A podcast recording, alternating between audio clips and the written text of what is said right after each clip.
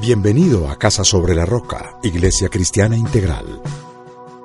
Queremos que conozcas a Jesús y tengas una vida con propósito. El 2017 es el año de la esperanza. Y hoy Dios tiene un mensaje especial para ti. Te invitamos a disponer tu corazón. Bienvenido. Muy bien, Éxodo 16, versículos 23 al 29. Si usted hoy nos acompaña por primera vez, tenga la bondad, levante su mano. Le damos la bienvenida a la iglesia y además queremos prestarle una Biblia para que usted nos acompañe con la lectura. Éxodo 23 al 29. Yo quisiera hacer una pregunta hoy a cada uno de los que estamos aquí, los que estamos aquí. Eh, ¿Alguna vez a usted su jefe le ha dicho, tomes el día libre? ¿Sí le han dicho? Venga, yo usted lo veo muy cansado, yo usted lo veo muy estresado. ¿Por qué no se toma el día libre? ¿Le ha pasado o no? De pronto usted como esposa, el esposo considerado, que, que, que a propósito el Ministerio de Hombres de Bien no se debería llamar solamente el Ministerio de Hombres de Bien, sino que debería llamarse el Ministerio de Hombres Considerados. Solamente Nora dijo amén, está bien. ¿Alguien más, alguna mujer se adhiere a esa propuesta? ¿Cierto?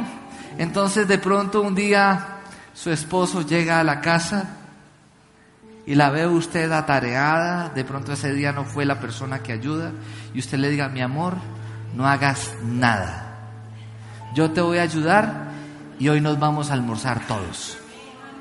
Deje los platos así, eso no pasa nada. Y vamos a darnos el día sabático hoy. Tómese el día libre. Dígale al que tiene a su lado, tómese el día libre. Usted sabía que el Señor nos dice a, a cada uno de nosotros, nos dice cada semana el Señor nos dice, tómese el día libre.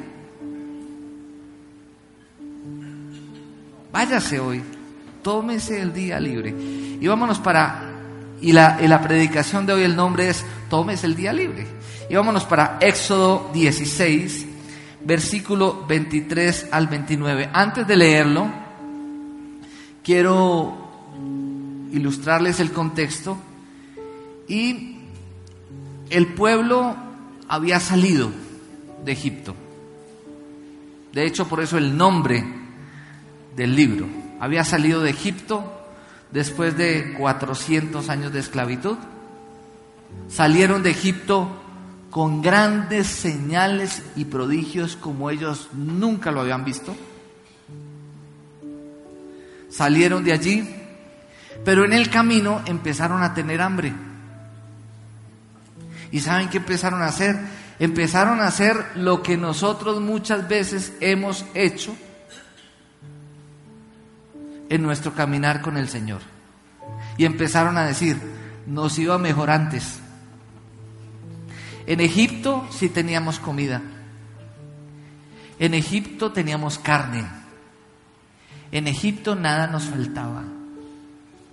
Qué desgracia. Y empezaron a quejarse y a quejarse y a quejarse. Y entonces el Señor le dio una orden a Moisés y dígale, dígales tranquilos que les voy a dar carne y les voy a dar pan. Y allí ocurre el milagro del maná. El milagro del maná no se escucha bien, se escucha horrible. El milagro del maná. Entonces, ¿qué pasa con el milagro del maná? Dios le da al pueblo pan todos los días. Ustedes recuerdan que en el Padre Nuestro dice, el pan de cada día, dánoslo hoy. Dios le da a usted y me da a mí el pan de cada día. Digan amén. Dios es fiel y nada nos faltará si estamos con Él. Entonces, ¿qué ocurre? Vamos a ver qué ocurre. Versículo 23 al 29. Dice, esto es lo que el Señor ha ordenado, le contestó. Mañana sábado es el día de reposo consagrado al Señor. Así que cuezan lo que tengan que cocer y hiervan lo que tengan que hervir. Lo que sobre, apártenlo y guárdenlo para mañana. Los israelitas cumplieron las órdenes de Moisés y guardaron para el día siguiente lo que les sobró. Y no se pudrió ni se aguzanó. Cómanlo hoy sábado, les dijo Moisés, que es el día de reposo consagrado al Señor. Hoy no encontrarán nada en el campo, deben recogerlo durante seis días, porque el día séptimo, que es sábado, no encontrarán nada. Algunos israelitas salieron a recogerlo el día séptimo, pero no encontraron nada. Así que el Señor le dijo a Moisés, ¿hasta cuándo seguirán desobedeciendo mis leyes y mandamientos? Tomen en cuenta que yo el Señor les he dado el sábado, por eso en el día sexto les doy pan para dos días. El día séptimo nadie debe salir, todos deben quedarse donde estén. Padre, gracias Señor te damos en esta mañana por el milagro de tu palabra y por invitarnos a tomarnos el día, Señor. Bendecimos hoy tu nombre en Cristo Jesús. Háblanos, Señor. Amén y amén. Gracias, Mauricio. Muy bien. Entonces, ¿qué dice allí el Señor? Que habrá pan para cada día, pero que el día séptimo ellos no debían trabajar, sino que el día sexto recogieran, ¿para qué? Para que el día séptimo nada les faltara, ¿cierto? ¿Qué pasaba si recogían y acumulaban el resto de los días? el pan se podría. Entonces, yo quiero que usted le diga al que tiene a su lado, tómese el día libre. Y hoy quiero hablarles acerca de el reposo. Y esa es una verdad de la palabra de Dios que es un principio que tiene terribles consecuencias si no lo cumplimos, pero este principio también tiene enormes beneficios si nosotros lo obedecemos. ¿Qué debemos obedecer? Hay que trabajar, ¿cierto? Pero hay que descansar también. ¿Cierto? Entonces, programamos reuniones, programamos actividades, programamos compromisos, programamos citas, pero no programamos nuestro descanso. Y quiero decirles a ustedes que lo que estamos hablando es un mandamiento. Está dentro del top 10 de Dios.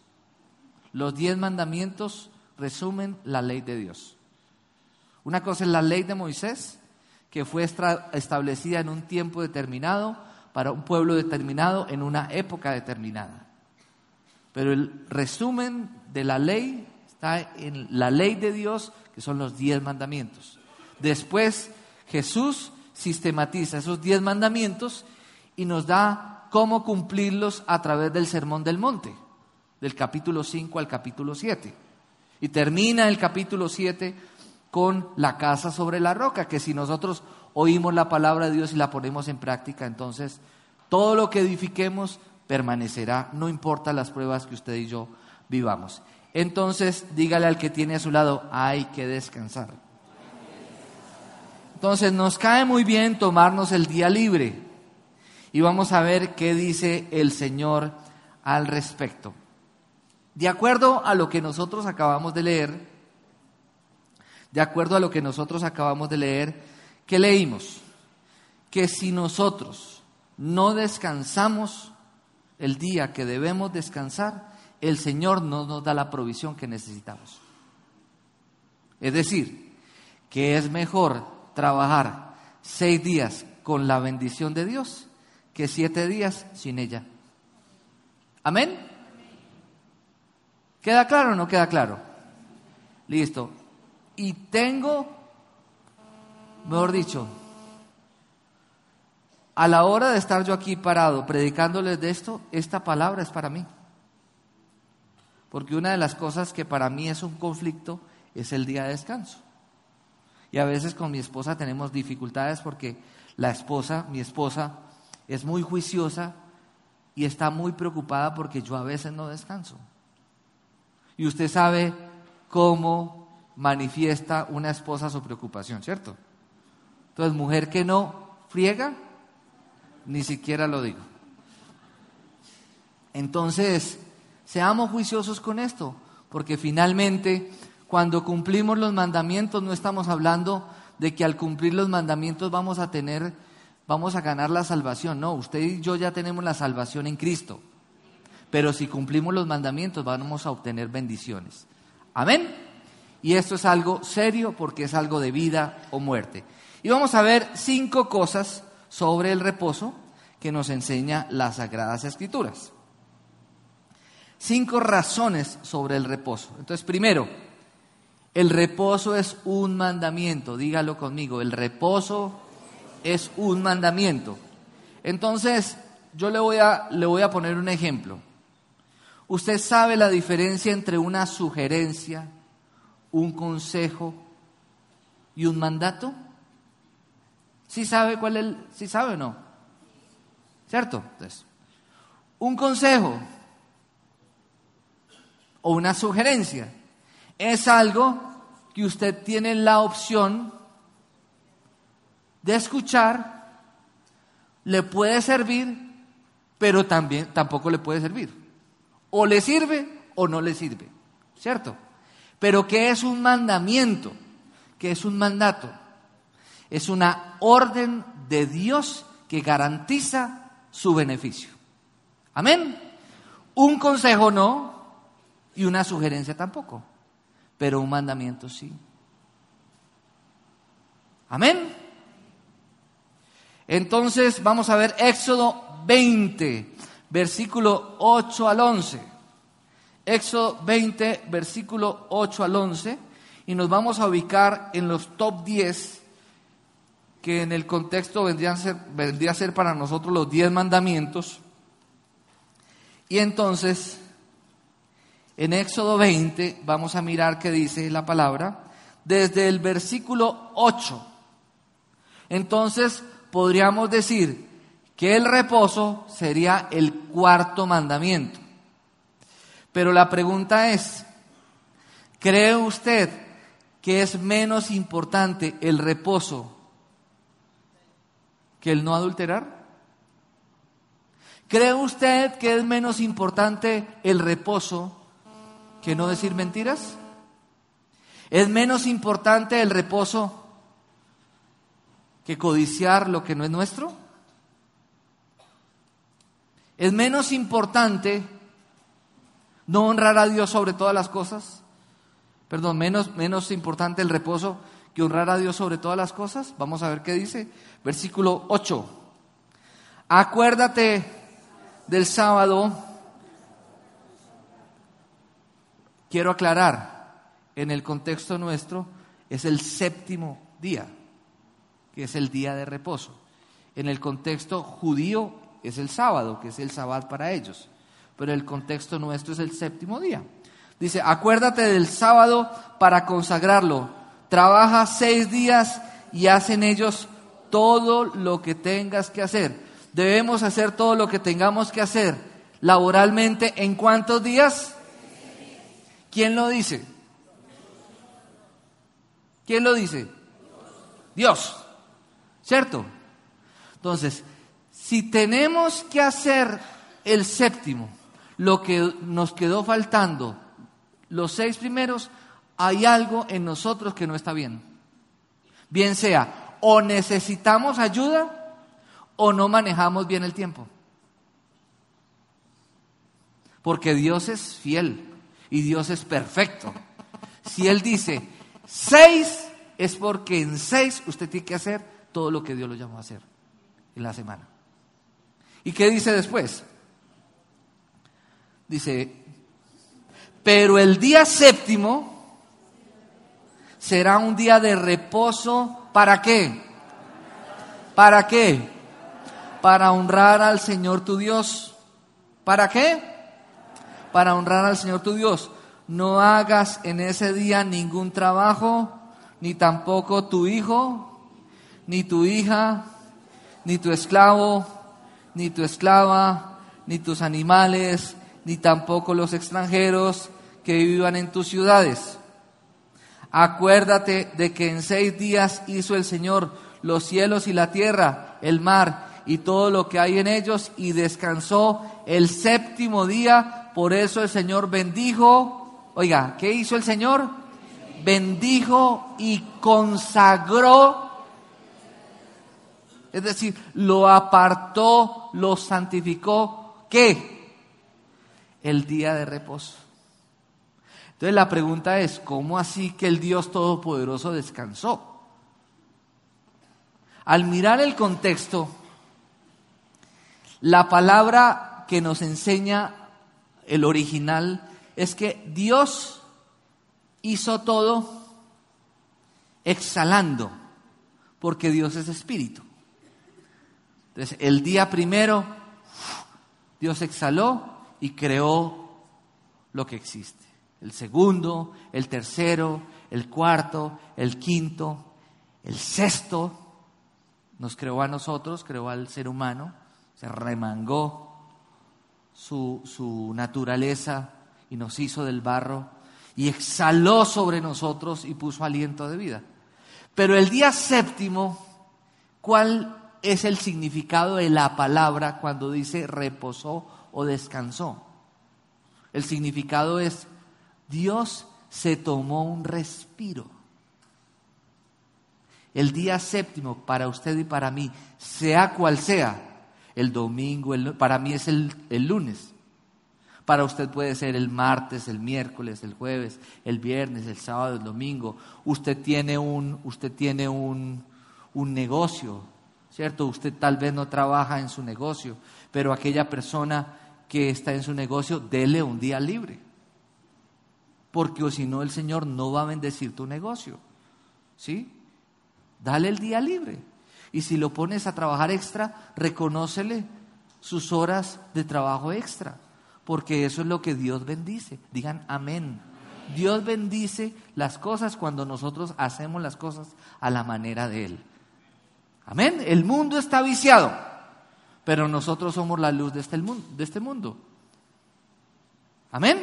Entonces, es un mandamiento. Entonces, la falta de reposo trae consecuencias, consecuencias espirituales. ¿Por qué? Porque si no reposamos, estamos desobedeciendo a Dios. Consecuencias físicas, ¿por qué? Porque si no reposamos, nos enfermamos físicamente. Y consecuencias emocionales, ¿por qué? Porque nosotros no podemos rendir como Dios quiere que rindamos al 100% si no descansamos. Así de sencillo.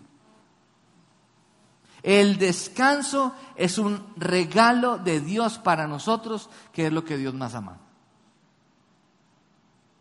Dentro de la creación somos lo más importante, lo que Dios más ama. Y vamos a tener en cuenta algo que no vamos a negociar a partir de hoy. ¿Y cuáles son los tiempos no negociables? Tiempo con Dios. Entonces, muchas veces nosotros decimos, es que Dios entiende. Entonces, no hacemos el devocional porque tenemos una cita. Es que Dios entiende. Perdóneme, pero Dios no comparte su gloria con nadie. Él es celoso con respecto a sí mismo. Entonces, tiempos no negociables. Entonces, usted, si a usted le gusta manejar una agenda, un programador, si usted es una persona juiciosa en el tema de la tecnología y usted programa su agenda en el celular y le pone un timbre, usted va a poner en su programador, en su agenda, los tiempos no negociables y los va a poner con rojo. tiempo con Dios, el devocional, el congregarse el día domingo. Y les voy a poner un ejemplo. Ahorita que acabé. Entonces, tiempo con Dios, tiempo con la familia y el tiempo de descanso. Si no cumples o si no cumplimos con esos tres tiempos, que son tiempos no negociables, ¿saben qué? Las tres, los tres nos van a pasar la factura a nosotros. Dios nos va a pasar la factura, nuestra familia nos va a pasar la factura y nuestro cuerpo y nuestra salud nos va a pasar la factura. Esos tres tiempos no negociables. Si no los cumplimos, esas tres cosas nos van a pasar la factura. Les voy a contar una anécdota. El dueño de Walmart, la tienda más grande del mundo, que está en casi todos los países del mundo, Colombia todavía no ha llegado, pero está en gran parte de países del mundo importantes, tiene tiendas en todas partes. Hace unos años atrás, el dueño de Walmart es un hombre cristiano, practicante, comprometido con su iglesia, y él tiene muy claro esos tres tiempos. El tiempo con Dios, el tiempo con la familia y el tiempo de descanso. Para este señor, su día séptimo es el domingo. ¿Y qué hace el domingo?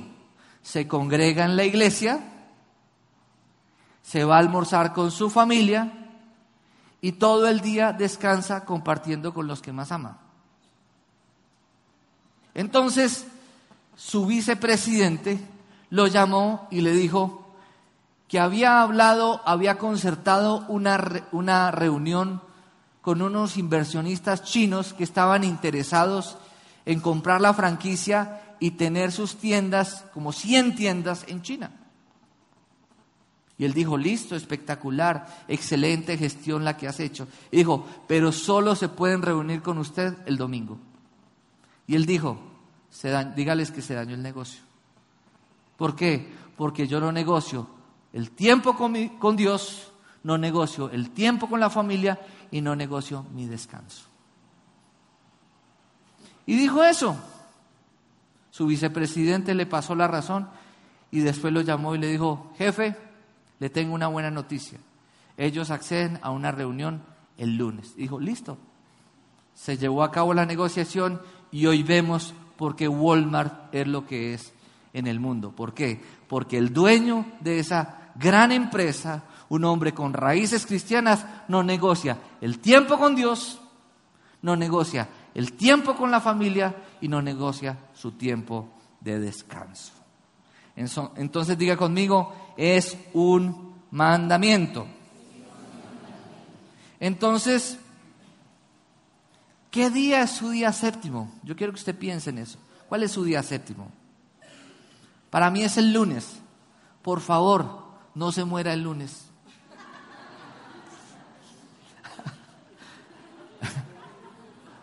Para mí es el lunes. Entonces, hágame el favor y no me llame ese día. ¿Por qué? Porque esa es una gran debilidad que yo tengo y yo voy a correr el riesgo de contestarle. Ayúdeme a no a que no a que yo sea juicioso con eso. No me llame lunes. Ay, como el pastor el día de descanso, entonces voy a aprovechar y voy a hablar con él el lunes porque está descansando. Ayúdeme. ¿Cierto? Entonces, ay, que entonces se murió una persona y pastor, se murió fulanito de tal, no contesto el teléfono, hoy es lunes y estoy descansando. No, porque también Jesucristo, ¿qué dijo? Si alguien en el día de reposo, cuando Él oró por una persona enferma y la persona fue sanada en día de reposo y le cayeron los religiosos a Jesús, Él dijo, ¿cómo así? Si una oveja se cae en un hueco en el día de reposo, ¿qué haces tú? La recoges, la auxilias. El problema es que todo para nosotros se nos convierte en una emergencia. Y ahí es donde podemos fallar en el no cumplimiento de este lindo principio. Ojo, y si usted finalmente ese séptimo día que usted tenía programado no pudo descansar por una urgencia, ¿usted qué tiene que hacer? Reprograme su séptimo día. Y reprográmelo esa semana. Y mire, ¿cómo va a ser para usted reprogramar ese descanso? Porque ese es un principio que todos debemos cumplir. Amén. Y vuelvo y les digo lo que les dije al principio. No cumplimos los mandamientos para ser salvo. Yo soy salvo por medio de Jesús, pero si cumplo los diez mandamientos, recibo bendición. Amén. Entonces, la falta de reposo nos trae consecuencias. Y vamos a ver el segundo punto.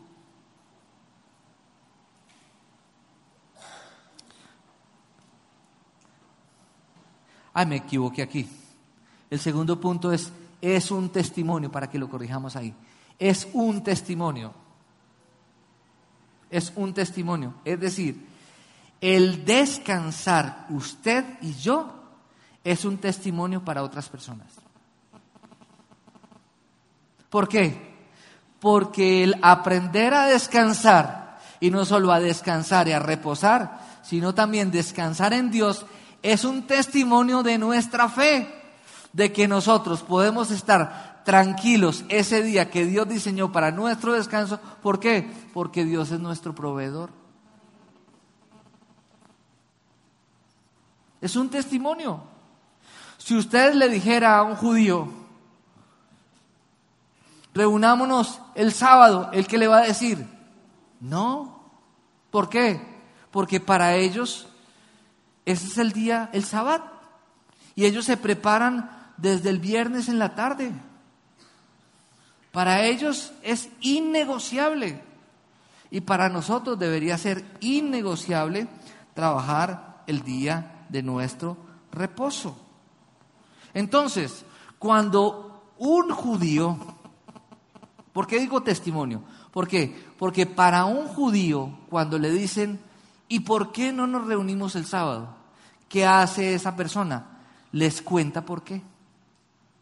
Porque Dios creó lo que existe en seis días, el séptimo día descansó, porque somos creación de Él, porque Dios nos dio el reposo como un regalo para nuestra salud, para Dios consagró ese día para que lo honremos a Él. Y es un testimonio. Y vamos a ver lo que dice en Éxodo 31. Éxodo 31, leámoslo. Éxodo 31.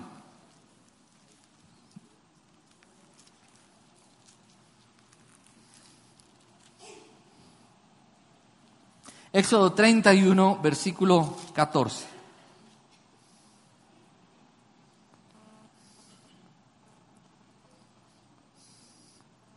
El sábado será para ustedes un día sagrado. Obsérvenlo. Quien no lo observe será condenado a muerte. Miren esto tan tenaz. Quien haga algún trabajo en sábado será eliminado de su pueblo. Durante seis días se podrá trabajar, pero el día séptimo será de reposo consagrado al Señor. Y vuelve y repite, quien haga algún trabajo en sábado será condenado a muerte. Versículo 16, me encanta. Los israelitas deberán observar el sábado en todas las generaciones futuras. ¿Qué significa eso? En el contexto histórico, eso fue dado hace cuánto? Hace más de, ¿qué? Cuatro mil años, podríamos decir. ¿Y qué dice el texto? ¿Qué dice aquel que es el mismo ayer, hoy y por los siglos de los siglos? ¿Qué dice? ¿Qué es para qué? Para todas las generaciones futuras. Usted dirá, yo no soy judío, pero en Gálatas capítulo 3 dice usted y yo, por medio de Jesucristo, hemos sido injertados en el olivo original que es Israel y las bendiciones prometidas a Abraham también serán para nosotros. Amén. Y no olvidemos que el Antiguo Testamento es el edificio en obra negra. Y el Nuevo Testamento es el edificio con sus terminados. Amén. Entonces la Biblia hay que leerla toda y hay que cumplirla toda. ¿Y qué dice entonces? Dice, en todas las generaciones futuras será para ellos un qué?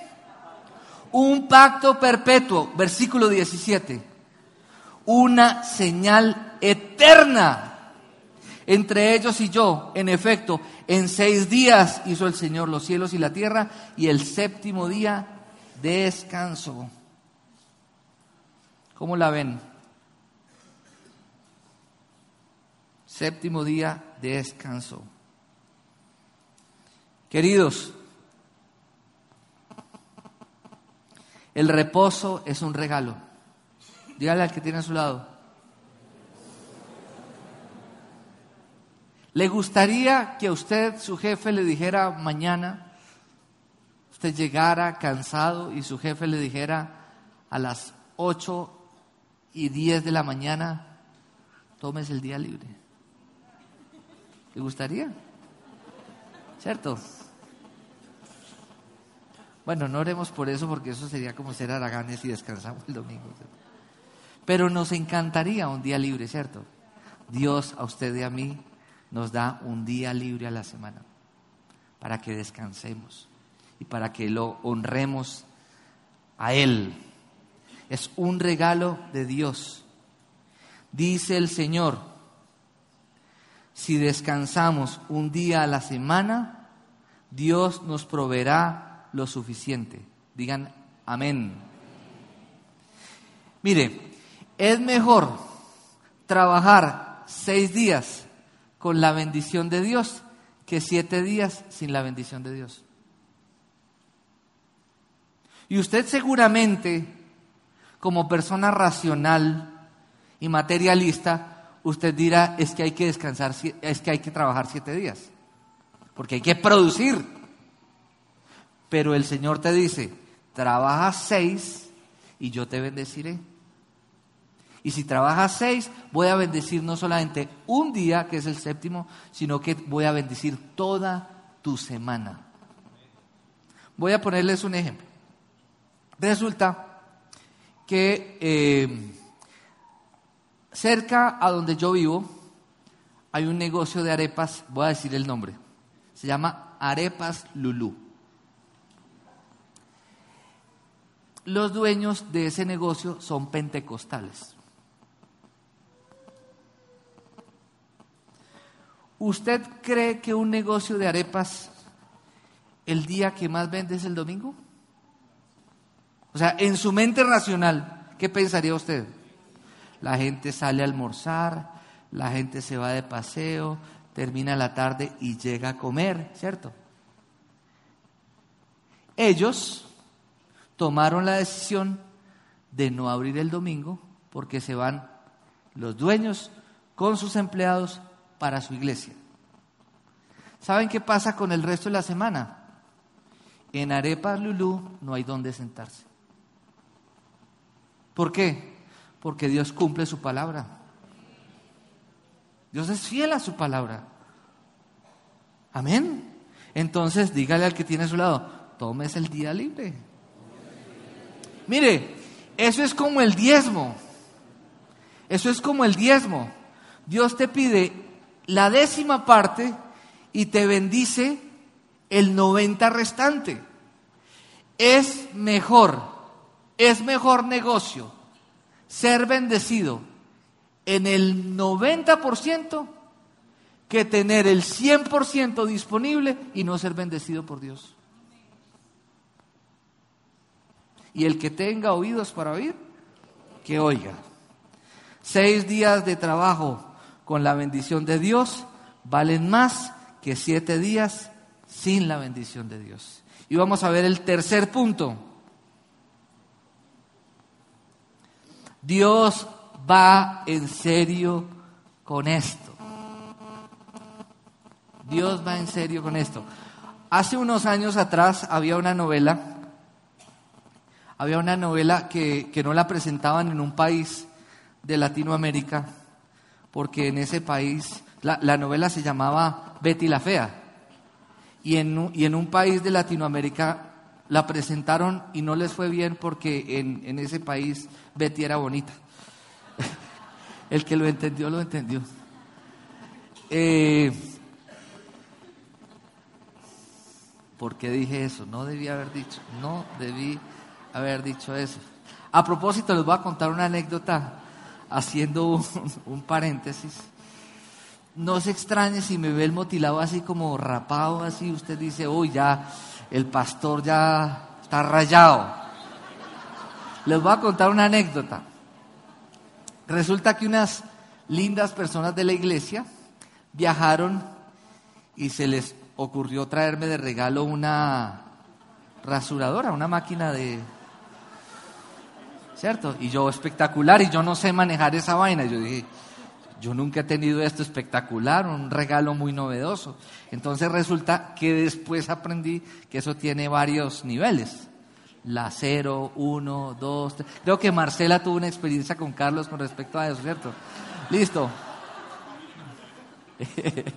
Listo. Y resulta que yo no le puse el cosito ese, entonces yo llegué y la aprendí. Y dije, me voy a cortar la patilla. De ocioso.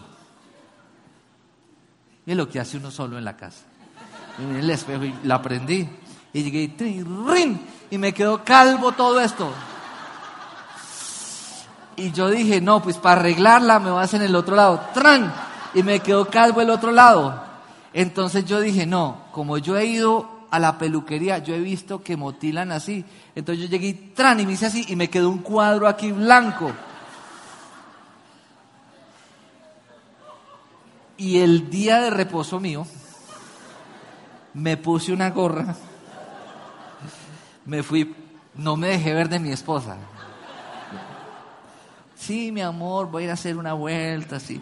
Me fui para la peluquería y dijo, por favor, arréglenme esto. Se burlaron de mí, usted no se imagina. Y esto fue lo que quedó de ese arreglo. Entonces ustedes entenderán, menos mal que el pelo crece. Todavía estamos en una edad donde el pelo crece. Entonces, ustedes... Listo. Vámonos para números 15, versículo 32-36. Pero yo les iba a decir algo con respecto a, a, a la frase del papá de Betty la Fea. ¿Ustedes recuerdan la frase? El diablo es puerco. Y en esa época de la frase el diablo es, diablo es puerco, que la gente molestaba tanto, y el pastor Darío sacó una frase mejor.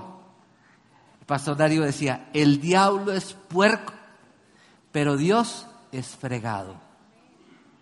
El diablo es puerco, pero Dios es fregado y Dios va en serio con estas cosas.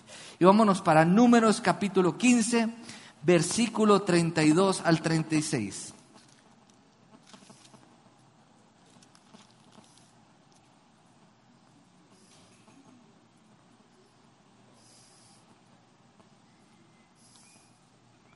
...32 al 36 dice... ...un sábado... ...durante la estadía de los israelitas en el desierto un hombre fue sorprendido recogiendo leña. Quienes lo sorprendieron lo llevaron ante Moisés y Aarón y ante toda la comunidad. Al principio solo quedó detenido porque no estaba claro qué se debía hacer con él. Entonces el Señor le dijo a Moisés, ese hombre debe morir, que toda la comunidad lo apedree fuera del campamento. Claro, estaba cometiendo un delito, estaba recogiendo leña. El tema no era la leña, el tema era que él estaba, ¿qué? Deshonrando un mandamiento del Señor. ¿Qué pasa después? ¿Dónde íbamos? Así que la comunidad lo llevó fuera del campamento y lo, y lo apedreó hasta matarlo tal como el Señor le ordenó a Moisés. Entonces, hay cuatro pecados en la Biblia que estaban condenados a cadena, a, perdona, a muerte. ¿Alguien me lo recuerda? Se los voy a recordar. Cuatro pecados en el Antiguo Testamento. El adulterio. ¿Se acuerda? La mujer sorprendida en adulterio, que iba a ser apedreada en la época de Jesús. ¿Qué más? La desobediencia a los hijos. Perdón, la desobediencia a los padres. Bueno, eso es lo que hoy se pretende, ¿no? que los padres le obedezcamos a los hijos. La desobediencia a los padres traía muerte. ¿Qué más? El asesinato. ¿Y qué más? Deshonrar el día de reposo. Mire que es algo serio. ¿Qué significa esto? Deshonrar el reposo nos pone en pena de muerte. Ojo, y no es que todavía esté rigiendo la ley de Moisés para nosotros, no, no rige para nosotros. Pero el no descansar nos resta años de vida. Dígale al que tiene a su lado, no descansar nos resta años de vida.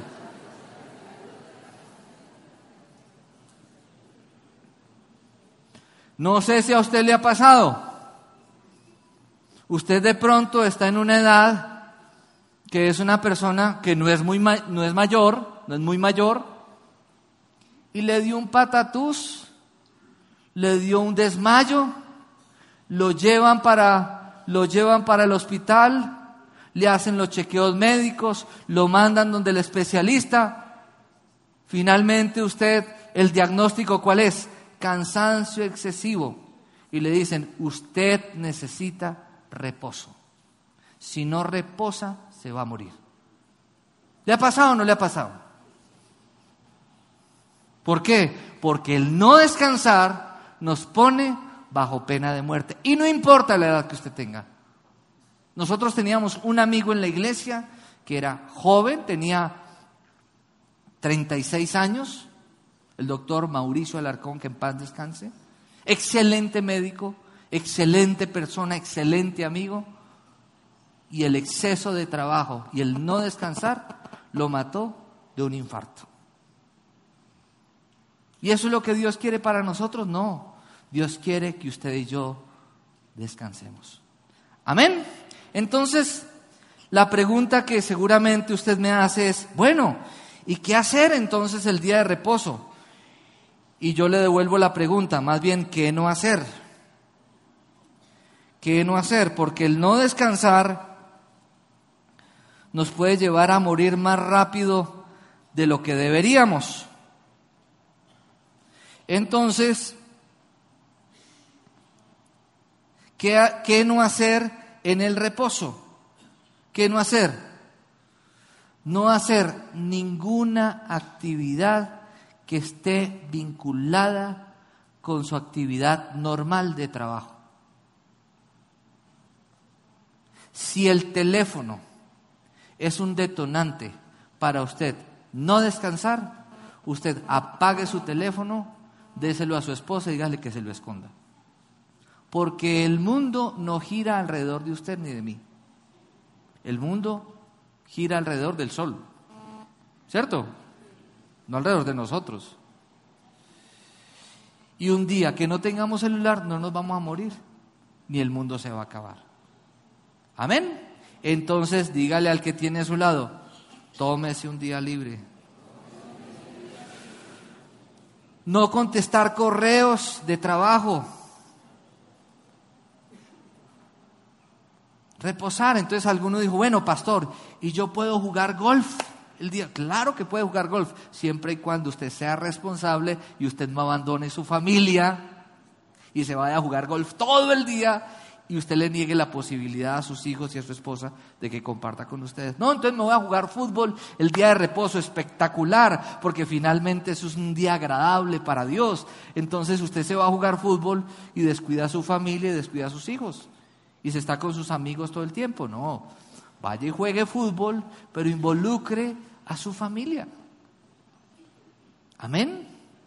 Haga la, haga la actividad que a usted le gusta, pero tenga en cuenta a su familia. Y descanse. Y gócese ese día. Cuarto punto. Cuarto punto. El reposo no guardado se acumula. El reposo no guardado se acumula. Les voy a, voy a contar algo.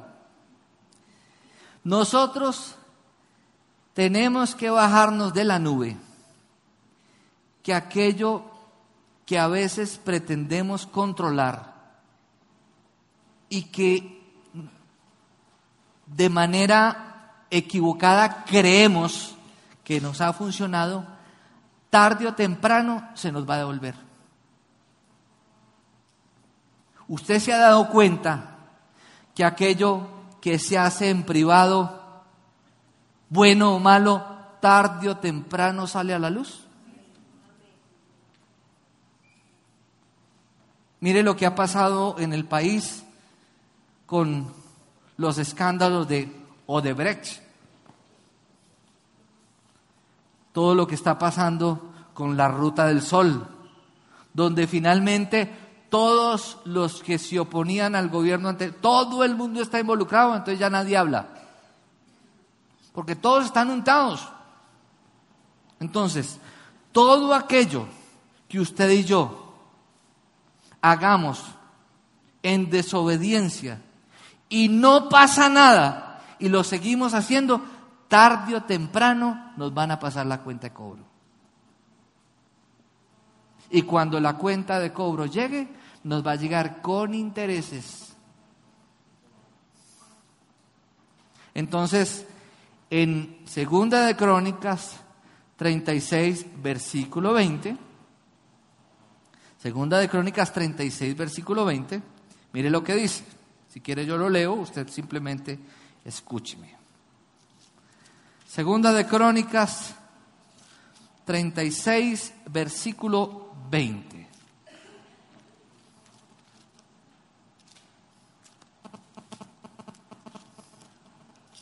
Treinta y seis, veinte.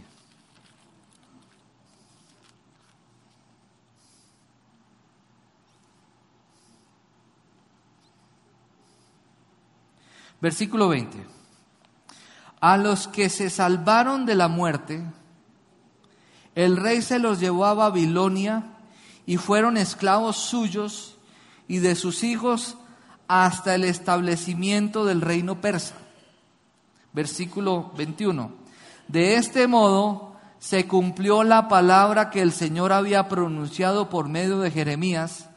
La tierra disfrutó de su descanso sabático todo el tiempo que estuvo desolada hasta que se cumplieron 70 años. Y los voy a ubicar en el contexto.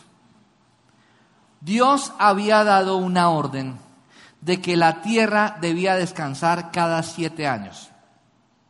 Es decir, seis años de trabajo, trabajar la tierra, y el séptimo año la tierra debía descansar. Algunas personas que tienen fincas o que son agrónomos acá sabrán que eso es verdad. Si le damos la oportunidad a la tierra de que la tierra descanse, la tierra va a ser mucho más productiva, mucho más eh, efectiva, perdón. Entonces, ¿qué pasó? Los israelitas durante 490 años no obedecieron eso y no le dieron descanso a la tierra cada siete años. Y pasaron 490 años. ¿Saben qué pasó? Fueron llevados cautivos a Babilonia. ¿Y cuánto estuvieron cautivos? 70 años. Si usted es matemático, haga la operación. Por los 490 años que no le dieron reposo a la tierra, haga la operación. Haga la operación. 70 años. Y durante esos 70 años de cautiverio, la tierra que no había descansado pudo descansar. Mi pregunta es, si para Dios es tan serio esto y es tan importante que la tierra descanse, ¿qué lo hace pensar a usted y a mí que es menos importante que usted y yo descansemos? somos más importantes nosotros que la tierra, ¿o no? Entonces, el reposo no guardado se acumula. Dígale al que tiene a su lado, el reposo no guardado se acumula. Y es verdad. Quinto y último punto.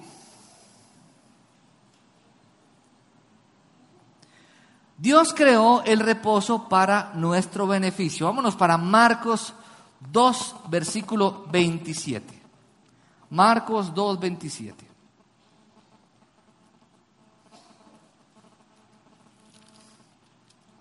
Marcos 2, 27.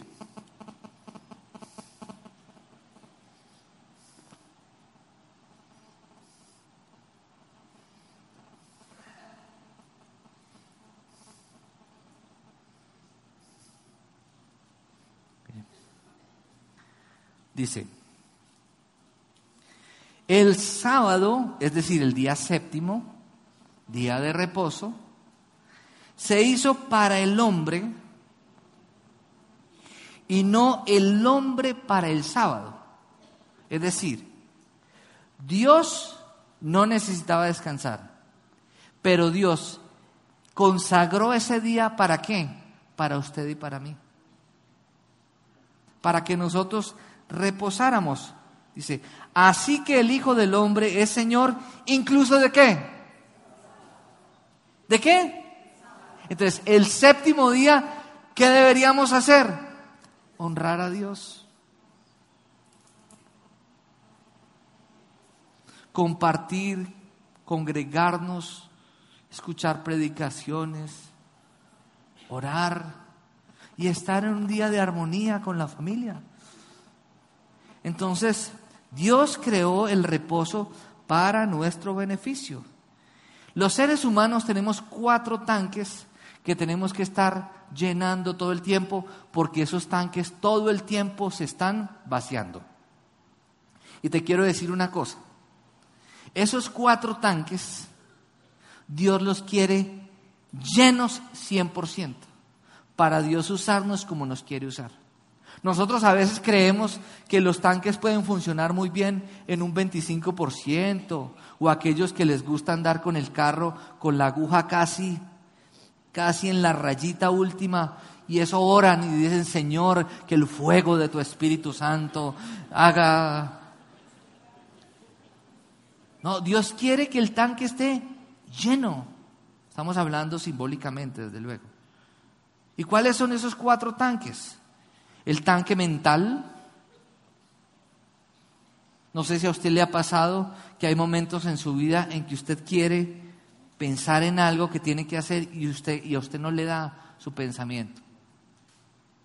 O sea, como que no fluyen las cosas. ¿Le ha pasado o no le ha pasado? Eso es un indicio de que usted necesita descansar. Por ejemplo, el tanque emocional. Cuando reaccionamos de manera desmedida ante cosas que son pequeñas. Y se nos vuelve una tragedia algo pequeño. Cuando a alguien a su alrededor le pase eso, usted sea sabio, diga, esta persona necesita descansar. Es un, puede ser un indicio de eso. Si ya es algo frecuente, lo que la persona necesita es doblegar su carácter al señorío de Cristo, que eso es otra cosa, ¿cierto? Por ejemplo, el tanque espiritual. A veces el estar y andar por la vida tan cansados nos limita la posibilidad de dar de lo que Dios nos da. ¿Cómo podemos dar si no hemos recibido nada de Dios? Porque estamos cansados. Y usted dando y dando y dando y dando y usted no recibe en el reposo del Señor, entonces, ¿qué va a terminar dando? Nada. O va a terminar dando lo que no prevalece. Lo que no da, no, dando un fruto que no perdura. Y otro es el tanque físico. Usted de pronto está conversando y usted se queda dormido en las conversaciones, se queda dormido en el carro, se sienta a ver televisión y termina usted durmiendo televisión siempre. Y usted no tiene la suficiente, el suficiente grado de concentración para usted poder evolucionar, hacer, producir, producto de qué? De que esos cuatro tanques o uno de los cuatro seguramente está en un nivel bajo que usted necesita tanquear de nuevo. ¿Y dónde ocurre el tanqueo de esos cuatro tanques? ¿Dónde y cuándo? En el reposo con el Señor. El día de descanso. Leer un libro, tranquilizarse, mirar la montaña, escuchar la música que le gusta y desconectarse de su trabajo. Y se los digo, y se los digo con sinceridad, porque una de las cosas que a mí más me cuesta es esa. Pero al estar yo de pie frente a ustedes, tengo un mayor compromiso de cumplir esto que hoy les estoy predicando. Y si lo digo es por algo. Y vamos a mirar el Salmo 23.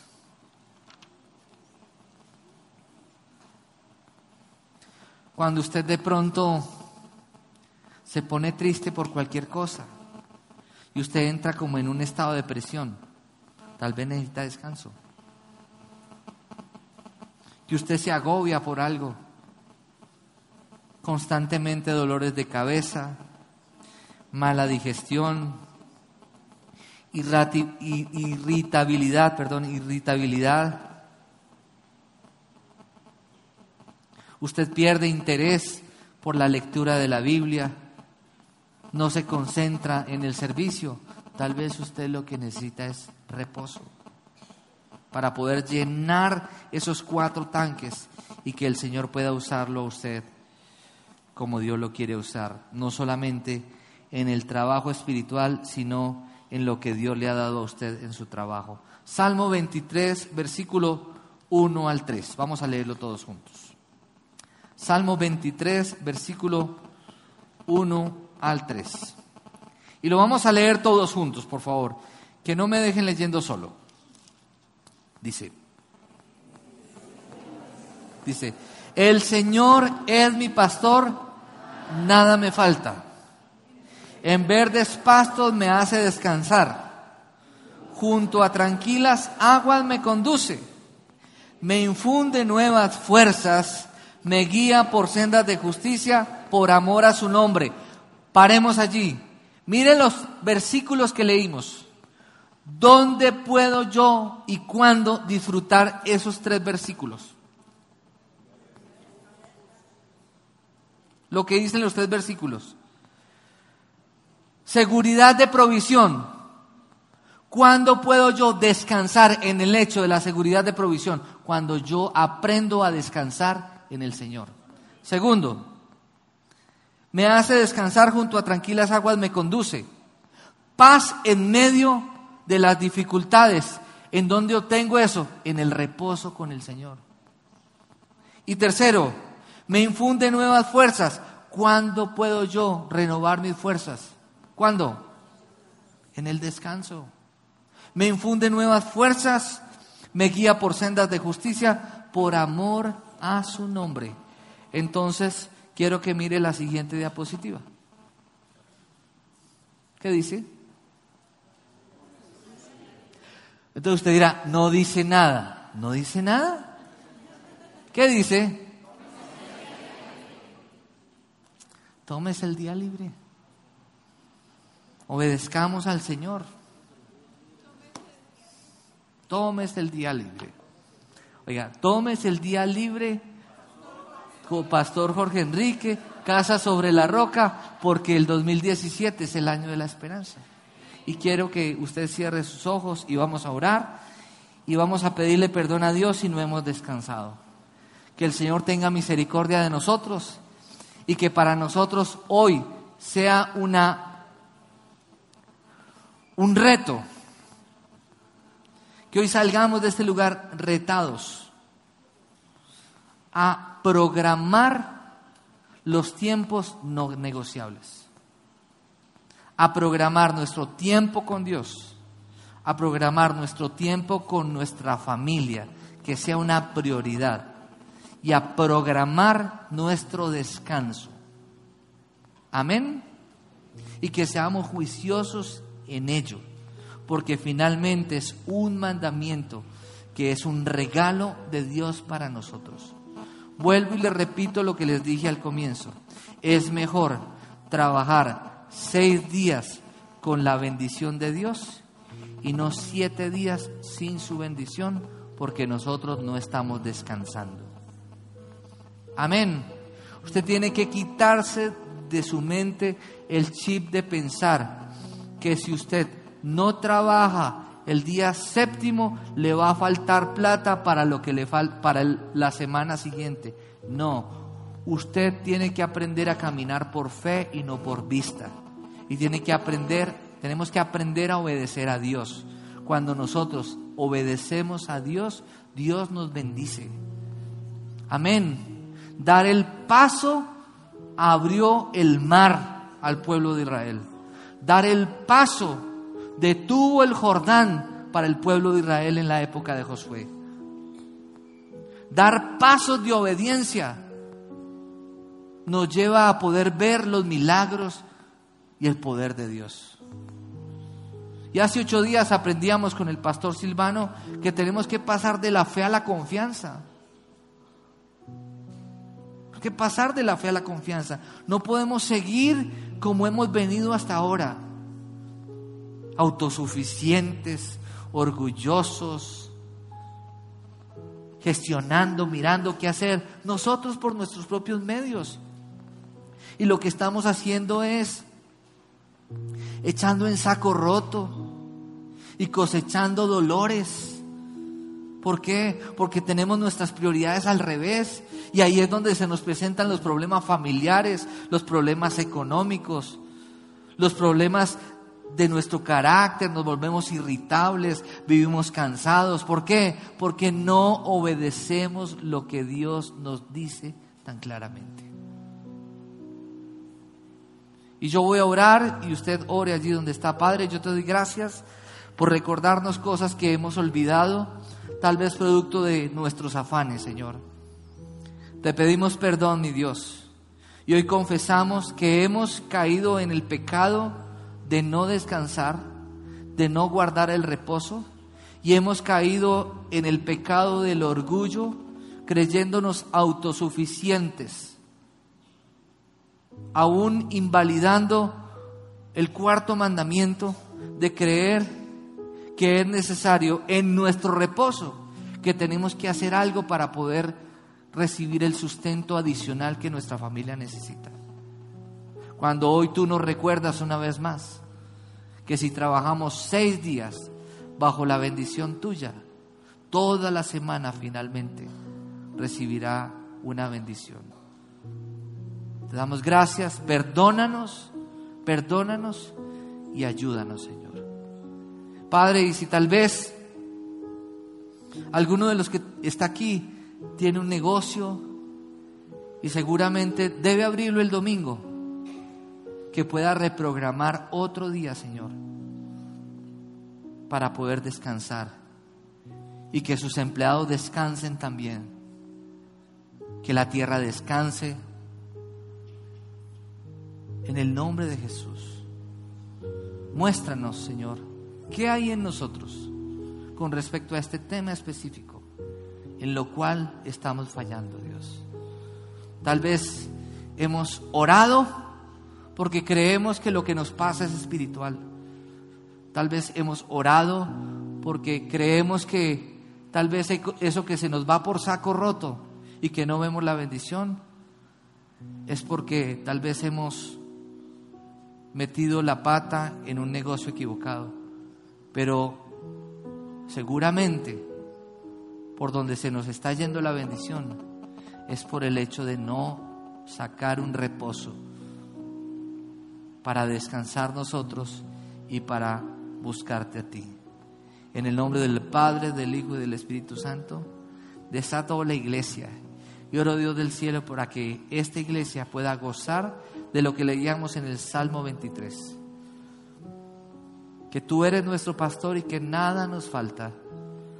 Que podemos gozar de paz en los momentos de dificultad, porque tú eres nuestro reposo. Señor, y que podemos caminar tranquilos, porque tú has diseñado para nosotros sendas de justicia, Señor. Y en esas sendas es donde está tu provisión, Señor. Descansamos en ti. En el nombre del Padre, del Hijo y del Espíritu Santo. Desato la iglesia. Y oro Dios del cielo para que esta iglesia pueda gozar de lo que leíamos en el Salmo 23.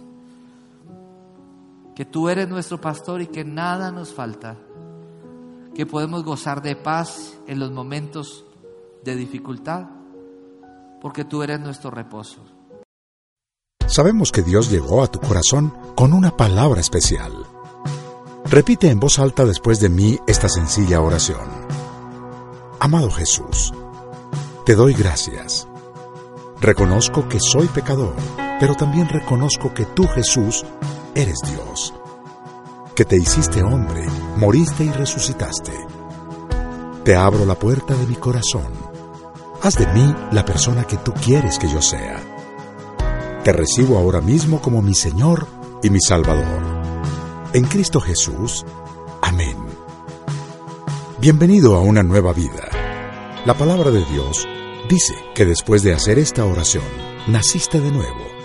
Eres una nueva persona. Tu siguiente paso es conectarte con nosotros. Somos una iglesia donde podrás crecer espiritualmente. Estamos para ayudarte. Ingresa a www.casarroca.org y ponte en contacto con la iglesia de tu ciudad.